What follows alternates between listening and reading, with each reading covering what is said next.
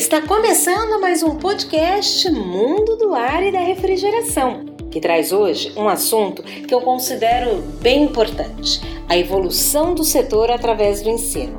Mais do que formar, os personagens deste nosso episódio foram precursores em compartilhar ensinamentos, orientar e formar grandes profissionais que colaboraram no desenvolvimento do setor. Quer mais? Ouça o nosso podcast, é agora!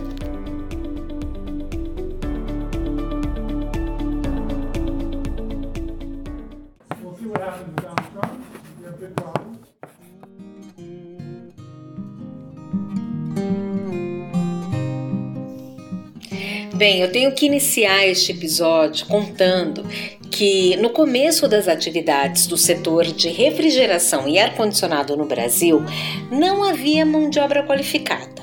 Primeiro, porque não havia quem ensinasse.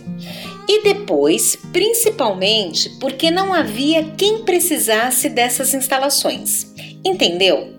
Então, com o rompimento da cadeia, os primeiros ensinamentos foram trazidos por profissionais de outros países que foram disseminando essa cultura por aqui. Cabe destacar que a engenharia do ar-condicionado era ensinada aos mais jovens através da vivência daqueles precursores. Um deles, Hans Sonnenfeld, mais conhecido como Dr. Hans, que comentou um dia com seu colega Vicente Clabin, esse mesmo da família Clabin da indústria de papel e celulose, que foi orientado pelo próprio Willis Kerrer. Segundo o Dr. Hans, Kerrer esteve olhando a prancheta dele, que couberam orientações. Bem, para os que não contaram com a mesma sorte do Dr. Hans, a solução foi aprender através dos livros disponíveis na época. Eram catálogos de empresas fabricantes contendo diversas especificações e orientações de engenharia.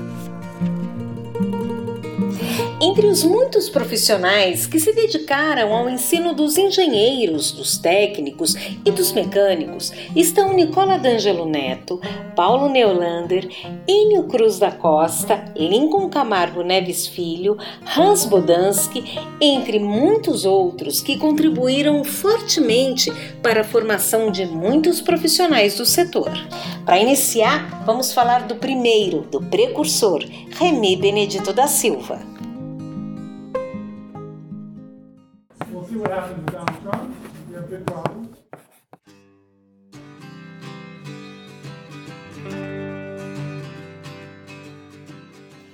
Remy Benedito da Silva pode ser considerado pioneiro no ensino da refrigeração e do ar-condicionado no Brasil. Se vivo, completaria 101 anos.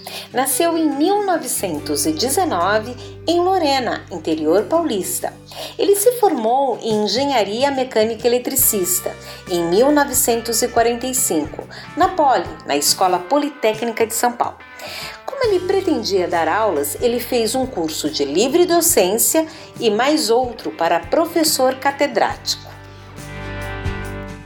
A partir de então, professor Remy iniciou sua dedicação ao ensino, exercendo sua função no magistério. Mesmo assim, ele começou a trabalhar na firma Byton e Companhia, que naquela época era representante exclusiva da York Corporation Naquele mesmo ano, 1946, professor Remy inicia seus trabalhos na Escola Politécnica como professor assistente do catedrático da cadeira de Termodinâmica, Máquinas Térmicas e Instalações Frigoríficas, o suíço Dr. Felix Heck. Dedicando-se ao setor de refrigeração e de ar-condicionado, professor Remy colaborou para a formação de engenheiros, promovendo o desenvolvimento deste segmento na Politécnica e mais tarde na Faculdade de Engenharia Industrial, a FEI, oferecendo oportunidade para que seus alunos também estagiassem na BAE. Por ter trabalhado neste ramo, projetando, executando e dando aulas no setor de instalações frigoríficas e de ar-condicionado, o professor foi se aprofundando no setor e adquirindo sólida bagagem. Mais tarde, ele se tornou chefe da seção onde trabalhava. Naquele mesmo ano, em 1949, o fundador da FEI, Roberto Saboia de Medeiros, convidava o professor Remy para ministrar aulas na mesma área em que ele atuava na Politécnica, que eram aulas sobre térmica. Remy ficou na Byton até 1959. Depois dessa grande etapa, ele passou a prestar serviços de assessoria a grandes empresas.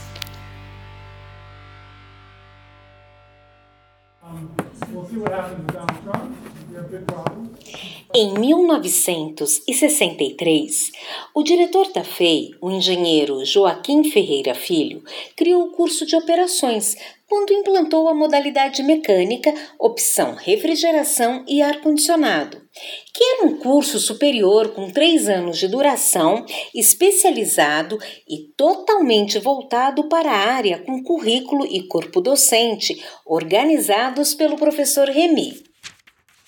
Na década de 70, Remy foi titular do Departamento de Mecânica da Poli e professor titular da FEI. Tanto na Poli quanto na FEI, Remy montou laboratórios voltados para refrigeração. E detalhe, hein? laboratórios muito bem equipados. Também no Instituto de Engenharia, Remy fundou a Divisão Técnica de Refrigeração e Ar-Condicionado, da qual foi um dos diretores. A finalidade, o objetivo daquela divisão era promover e debater palestras para os técnicos do ramo. Naquela diretoria participaram com Remy Aldo Bianco, Isao Yoshida e Isaac Cerebranic. Timaço, hein?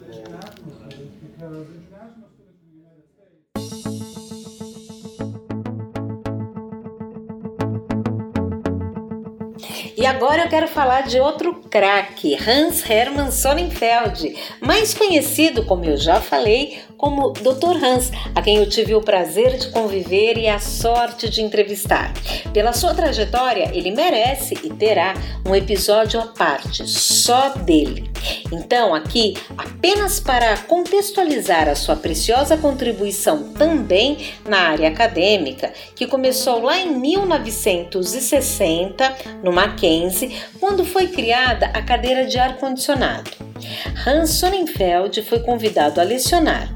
E imagine, Dr. Hans passou 27 anos à frente da Faculdade de Engenharia, por onde passaram mais de 1.500 alunos, muitos deles destaque no nosso setor de HVACR. Além do Instituto Presbiteriano Mackenzie, Dr. Hans também lecionou durante um período da Fundação Armando Álvares Penteado, a FAAP, aqui em São Paulo. Uma das histórias que o Dr. Hans me contava era que, após as aulas de sábado, no trajeto de volta para casa, a parada obrigatória era na firma de um conhecido, Jorge Caiano ele mesmo, da Termoplan, que fica ali no bairro da Santa Cecília, em São Paulo, mesmo local, mesma área do Mackenzie. Então, não é difícil imaginar por que, que as visitas tornaram-se um hábito. Mas vamos voltar anos antes, quando Jorge Caiano ainda era estudante de engenharia. Naquela época, ele iniciou um estágio na Light. E como parte dessa etapa, Caiano percorreu todos os departamentos da estatal. Mas o que poderia ser interessante tornou-se tedioso para o jovem.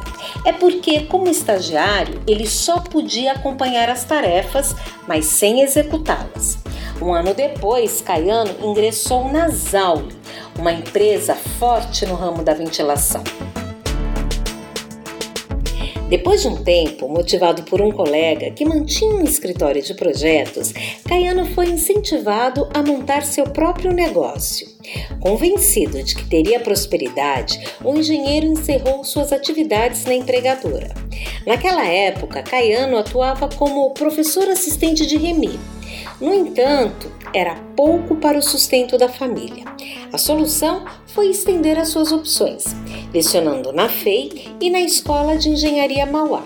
Em 63, Caiano fundou a Termoplan junto com Eduard Grack, já falecido. A empresa começou suas atividades lá em Santa Cecília, na rua Jaguaribe, e até hoje se mantém atuante no setor.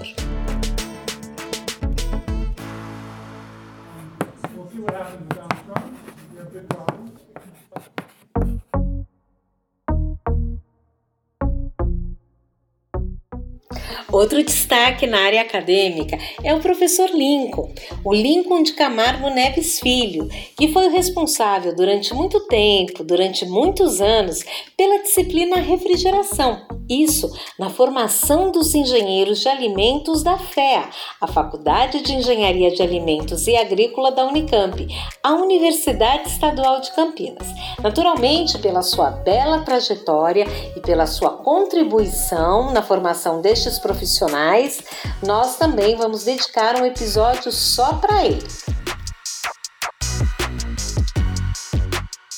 Outro ícone do setor é o professor Pérez da Silva, lá das Minas Gerais. O professor Pérez, hoje aposentado, ele lecionava a disciplina Conforto Ambiental na Federal de Minas desde 1980. Depois disso, ele passou os últimos anos de magistério lecionando máquinas térmicas no Centro Federal de Educação Tecnológica de Minas Gerais, onde, acreditem, foi jubilado por atingir a idade limite para funcionário federal.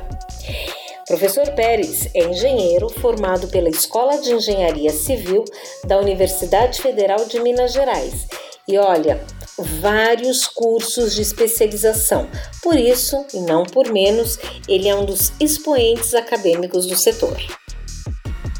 E agora eu quero falar um pouco do meu mestre, de quem eu tive a honra de ser aluna, o professor Raul Bollingen Jr., que se graduou em Engenharia Civil pela Escola Politécnica da Universidade de São Paulo, isso em 1952. Ainda naquela década de 50, Raul encontrou o desafio de integrar um sistema de ar-condicionado em uma residência de alto padrão que fora projetada por um arquiteto renomado.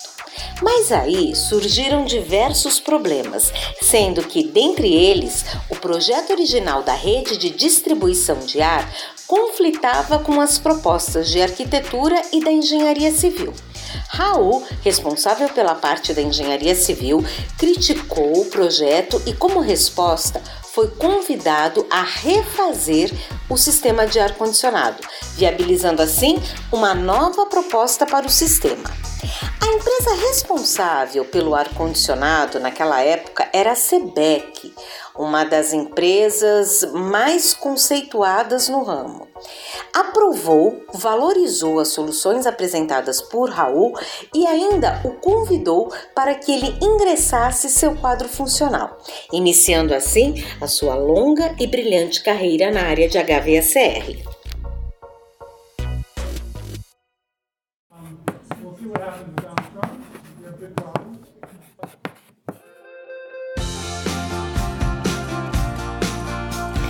Engenheiro Raul iniciou sua nova atividade seguindo a metodologia que manteve durante todos os mais de 50 anos de carreira profissional. Foi estudar e aprofundar-se na ciência do ar-condicionado. Ele realizou inúmeras obras de conforto, industriais e instalações especiais de ar-condicionado, ventilação e refrigeração, isso em todas as regiões do país.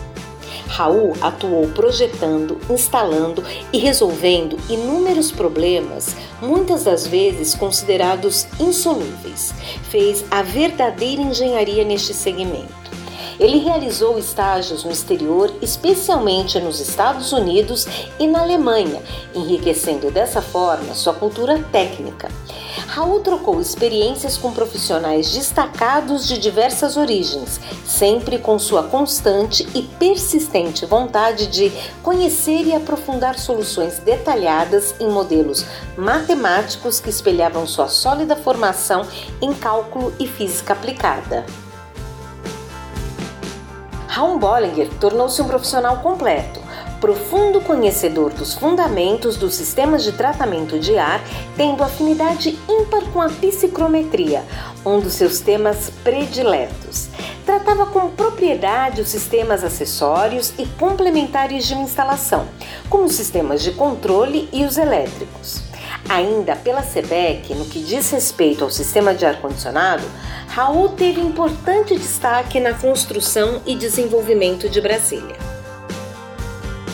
Na sua fase de maturidade técnica, Raul começou a praticar de modo sistematizado o que sempre fez durante toda a sua vida profissional: ser mestre, difusor do conhecimento, professor de todos que o procuravam. Em 1997, para se ter uma ideia, ele formatou e redigiu o conteúdo inteirinho do Programa Máquina de Educação Continuada em Tratamento de Ar, que em edições posteriores foi revisado e ampliado juntamente com o engenheiro Antônio Luiz de Campos Mariani, então professor do curso. O programa anual já passou da sua vigésima edição e foi frequentado por mais de 700 profissionais, predominantemente engenheiros, excetuando esta que vos fala.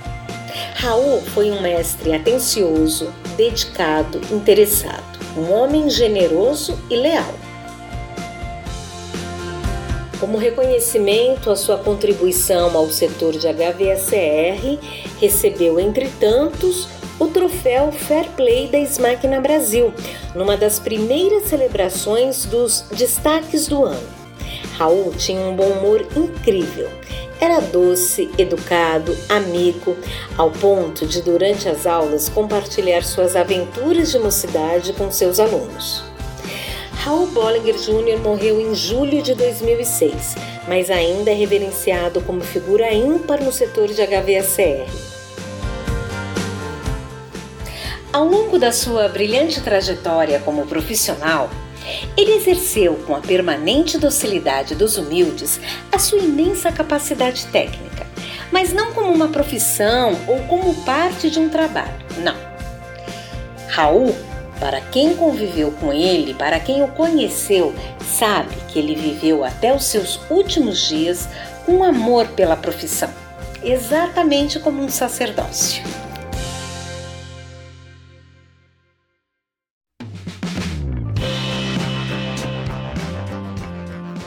E chega ao fim mais um episódio do podcast Mundo do Ar e da Refrigeração, que trouxe hoje a história de alguns dos homens que fizeram da sua vida acadêmica uma missão, dividindo conhecimentos, compartilhando ensinamentos. Quer mais? Acesse o nosso portal mundo do ar e da refrigeração.com.br. Quer mais ainda? Nos acompanhe sempre aqui, toda semana, um episódio novo, feito e produzido especialmente para você. Além da parte histórica, temos também entrevistas, você não pode perder. Toda semana aqui no podcast Mundo do Ar e da Refrigeração. Obrigada pela companhia, um abraço e até a próxima!